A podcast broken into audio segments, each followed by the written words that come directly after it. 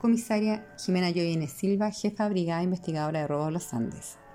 El día 6 de enero se recepcionó una denuncia por el delito de robo con intimidación en la que el afectado relata que vende prendas de vestir a través de Instagram. De este modo, le solicitaron hacer una entrega en un domicilio de la ciudad y una vez en el lugar, ingresa a la vivienda y es intimidado con un arma de fuego por el imputado, sustrayéndole la mercadería y dinero que portaba.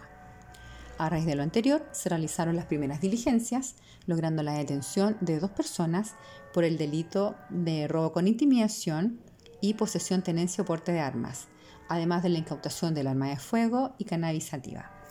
Ambos detenidos fueron puestos a disposición del Tribunal de Garantía de los Andes el día 7 de enero para el control de su detención.